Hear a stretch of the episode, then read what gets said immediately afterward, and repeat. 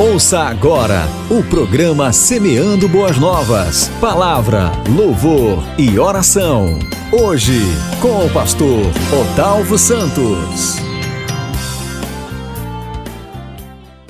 Queremos meditar hoje na palavra que está em Jó, capítulo 1, verso 1 em diante. Diz assim a palavra do Senhor: Havia um homem na terra de Uz, cujo nome era Jó homem íntegro e reto, temente a Deus e que se desviava do mal. Nasceram-lhe sete filhos e três filhas. Possuía sete mil ovelhas, três mil carneiros, quinhentas juntas de bois e quinhentas jumentas. Era também muito numeroso o pessoal a seu serviço, de maneira que este homem era o maior de todos os do Oriente. Seus filhos iam às casas um dos outros e faziam banquete, cada um por sua vez, e mandavam convidar as suas três irmãs a comerem e beberem com eles. Verso 5: Decorrido o turno de dias de seus banquetes, chamava Jó a seus filhos e os santificava. Levantava-se de madrugada e oferecia holocaustos, segundo o número de todos eles, pois dizia: Talvez tenham pecado os meus filhos e blasfemado contra Deus em seu coração. Assim o fazia Jó continuamente. Glória a Deus, aleluia. Quando a gente lê o livro de Jó, e muitas vezes a gente prega sobre a vida de Jó, a gente trata muito sobre o sofrimento dele, fala muito sobre as tribulações em que passou, os questionamentos que ele fez com Deus para saber por que, que ele passou por tantas dificuldades, tantas tribulações, ao ponto de perder os seus filhos, de perder a sua riqueza e, por fim, ser atacado na área da saúde. Ele muitas vezes passou todos esses problemas e ainda tendo que conviver com a com doença. E diz a Bíblia que ele tinha um, um caco só de telha para se coçar. Então, que coisa terrível o sofrimento de Jó. Mas nós queremos falar nesta manhã e tirar um ensinamento deste texto sobre a vida de Jó, sobre a, a família de Jó. O que ele fazia para que ele pudesse estar ensinando seus filhos no caminho, ensinando seus filhos, é, fazendo holocausto ao Senhor, a Deus, como um sacrifício para que Deus pudesse aceitar aquele sacrifício e perdoar os seus pecados. E a gente começa então a ver que Jó ele chamava os seus filhos. E às vezes quando a gente olha esse texto, que fala que os seus filhos bebiam, que os seus filhos comiam. A gente quer fazer um julgamento ruim disso, mas a Bíblia não condena os filhos de Jó. Pelo contrário, quando a gente lê isso, diz que eles faziam esses, esses eventos cada dia na casa de um irmão. A gente olha que havia integração da família, que havia relacionamento entre eles. Esse é um ponto que a gente pode considerar. O que, que a gente vê também na vida de Jó? Que Jó ele tinha amigos. Jó tinha amigos. A Bíblia relata que os seus amigos, no primeiro momento, ficaram sete dias e sete noites ali com Jó, tentando consolar o seu coração.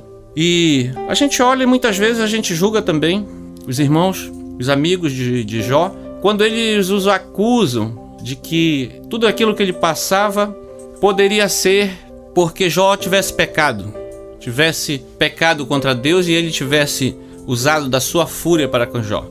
Mas a gente lê o texto e o texto fala no início que Deus ele permitiu que Jó passasse por tudo isso.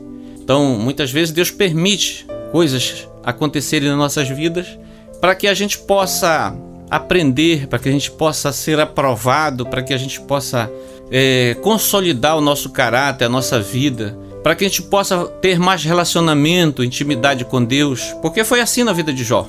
Jó, quando chega lá nos finais do, capítulo do livro de Jó, Jó fala que antes ele conhecia Deus de ouvir falar, mas ao final de tudo que ele passou, ele diz que agora ele conseguia ver Deus através dos seus próprios olhos, através do seu próprio sofrimento, de tudo aquilo que ele passou, ele viu a mão estendida de Deus guardando ele de todo, de todo aquela situação.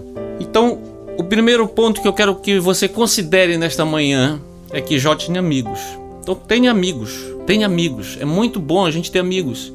a gente, na hora do, do, da tribulação, na hora da dificuldade, a gente ter alguém para orar junto conosco, para que a gente possa contar nossas aflições, as nossas dificuldades.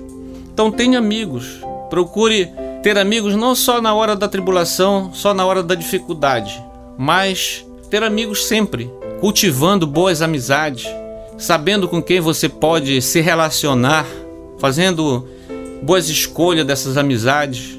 Porque a, a, até a própria sociedade diz que nós somos a média das pessoas que estão ao nosso redor, daquelas pessoas mais próximas. Então, muito cuidado quando você for escolher amigos, que você escolher pessoas para estar no seu convívio do dia a dia. Então, escolha pessoas que tenham o mesmo pensamento, a mesma fé que você, que isso vai facilitar mais e mais ainda esta amizade. Uma amizade que te leve a aproximar mais ainda de Deus. Um outro ponto também que eu gostaria de comentar neste dia é na área da saúde. Jó foi atacado nessa área e ele questionou e ele sofreu e todos nós estamos sujeitos a isso. Quando Adão e Eva pecou, a doença entrou na humanidade. Então, todos nós estamos sujeitos. Deus pode nos curar, Deus pode amenizar o nosso sofrimento, mas um dia, se a gente não for arrebatado, se a igreja, se nós não estivermos juntos no arrebatamento, nós, nós seremos também. Nós teremos que passar pela morte. E provavelmente por alguma doença, por alguma coisa, por algum acidente, alguma coisa possa acontecer. A gente não pensa nisso, mas é o que acontece. Mas nessa área da saúde, nós precisamos cuidar. Aquilo que depender de nós, a gente deve fazer, cuidar da nossa saúde, ter uma boa alimentação, ir regularmente no médico, quando passarmos por alguma dificuldade de saúde, procurar é, saber o que se passa no, conosco. Então, fazer o que está ao nosso alcance. E se tivermos que procurar o médico para tomar uma decisão, para fazer uma cirurgia, alguma coisa, apresente para o Senhor. Deus ele pode curar, mas muitas vezes ele também quer usar a mão dos médicos para operar o milagre. Nós não sabemos o propósito das coisas, mas Deus sabe. Quem sabe essa sua situação de passar por um médico é que para esse médico ter por algum momento uma convivência com você, para que você possa falar do amor de Deus, possa testemunhar daquilo que Deus já fez na tua vida e quem sabe levar Jesus a essa pessoa, a ele conhecer a Jesus e aceitá-lo como seu único e suficiente Salvador. Então, tudo tem um propósito na nossa vida. Nós não estamos por aqui nessa terra por acaso. Nós estamos aqui para cumprir um propósito daquilo que Deus tem na nossa vida. Então, na área da saúde, cuide da saúde. Cuide da saúde, cuide da sua alimentação. E se precisar e você estiver passando por dificuldades, apresente ao Senhor. Apresente a Ele que o Senhor é poderoso para curar, para fazer infinitamente mais daquilo que pedimos ou que pensamos. Também quero colocar aqui a questão das finanças, onde Jó também foi atacado. Jó perdeu. Jó era considerado um homem mais rico do Oriente. Então, um homem muito rico e um homem que veio a perder tudo que ele tinha. Então, se você está com problemas nessa área financeira, apresente ao Senhor, apresente a Ele, peça sabedoria, direção para Ele, porque muitas vezes nós precisamos também nesta área ter sabedoria buscar o ensinamento de Deus para que a gente possa administrar bem as nossas finanças, a gente viver dentro das nossas possibilidades, viver dentro daquilo que a gente ganha. Porque o que a gente percebe é que muitas pessoas passam por tribulações nessa área de financeira porque querem viver uma vida além das suas possibilidades. Então, olhe para tudo isso, peça a direção de Deus, peça a sabedoria do Senhor para que você não venha a viver uma vida desregrada, além daquilo que você pode, a viver dentro das tuas possibilidades. E ainda assim, se faltar o emprego, se você está com uma situação muito difícil nesta área, ore ao Senhor, peça a Ele, assim como Ele pode curar da doença, assim como Ele pode fazer coisas extraordinárias na nossa vida, nessa área também Deus pode nos ajudar. Ele pode dar sabedoria, ele pode fazer muitas coisas que a gente não pode fazer. Então apresente ao Senhor essa área financeira. E por fim, Eu queria falar um pouco da família também. Jó é um homem de caráter. Quando a gente olha aqui no início do livro, ele falando que ele se preocupava com seus filhos. Quando seus filhos faziam todos esses eventos de almoço, de comida, ele pensava: será que meus filhos não estão pecando?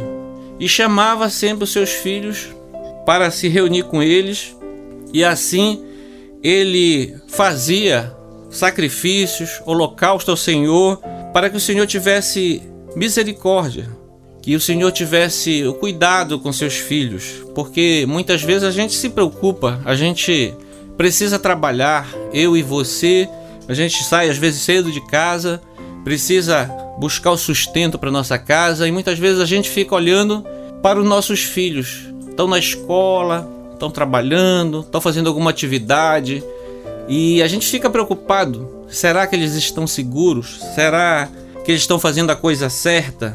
Então isso Jó pensava também. E muitas vezes quando a gente pensa nisso, a gente precisa entregar ao Senhor. A gente pode pedir a Ele, Senhor, cuida do meu filho, da minha filha ali naquela escola, naquele trabalho, aonde nós não podemos estar, mas Deus pode. Então Deus pode guardar, Deus pode cuidar da nossa família, da nossa casa.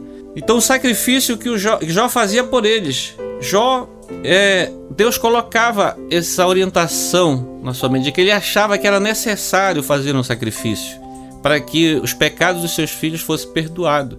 Então esse sacrifício já apontava para Jesus, porque Jesus ele foi o nosso sacrifício, sacrifício meu e, e seu para que nossos pecados fossem perdoados. Então Jesus ele já fez esse sacrifício por nós. Nós não precisamos fazer um sacrifício. Diz a Bíblia que é melhor obedecer do que sacrificar. Então, nosso papel hoje não é fazer nenhum tipo de sacrifício de animais ou nós mesmos fazermos um sacrifício além daquilo que a gente pode. De repente, andar de joelho, carregar uma pedra, fazer coisas que, que seriam muito sacrificantes para nós. A Bíblia não recomenda isso, ela diz que nós devemos obedecer e não sacrificar. Obedecer o quê? Obedecer a palavra do Senhor, para que a gente possa ter uma vida feliz, uma vida abençoada, uma vida com propósito, uma vida na direção de Deus, é obediência à sua palavra.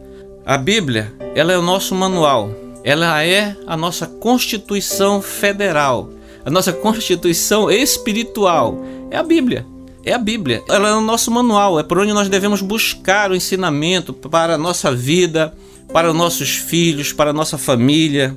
E Jó fazia então este sacrifício, este holocausto em prol dos seus filhos, porque Jó ele estava preocupado com a salvação da alma dos seus filhos.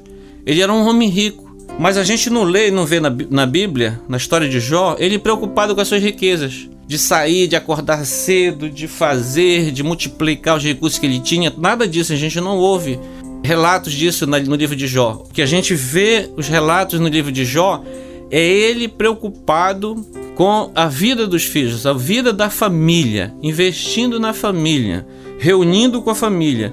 Era esse papel que ele fazia com seus filhos, porque ele se preocupava com a alma dos seus filhos. Aqui no verso 5, no livro de Jó diz assim: E sucedia que, tendo decorrido o turno de dias de seus banquetes, enviava Jó e os santificava. Levantando-se de madrugada, oferecia holocausto segundo o número de todos eles. Pois dizia Jó: Talvez meus filhos tenham pecado e blasfemado de Deus no seu coração. Assim o fazia Jó continuamente.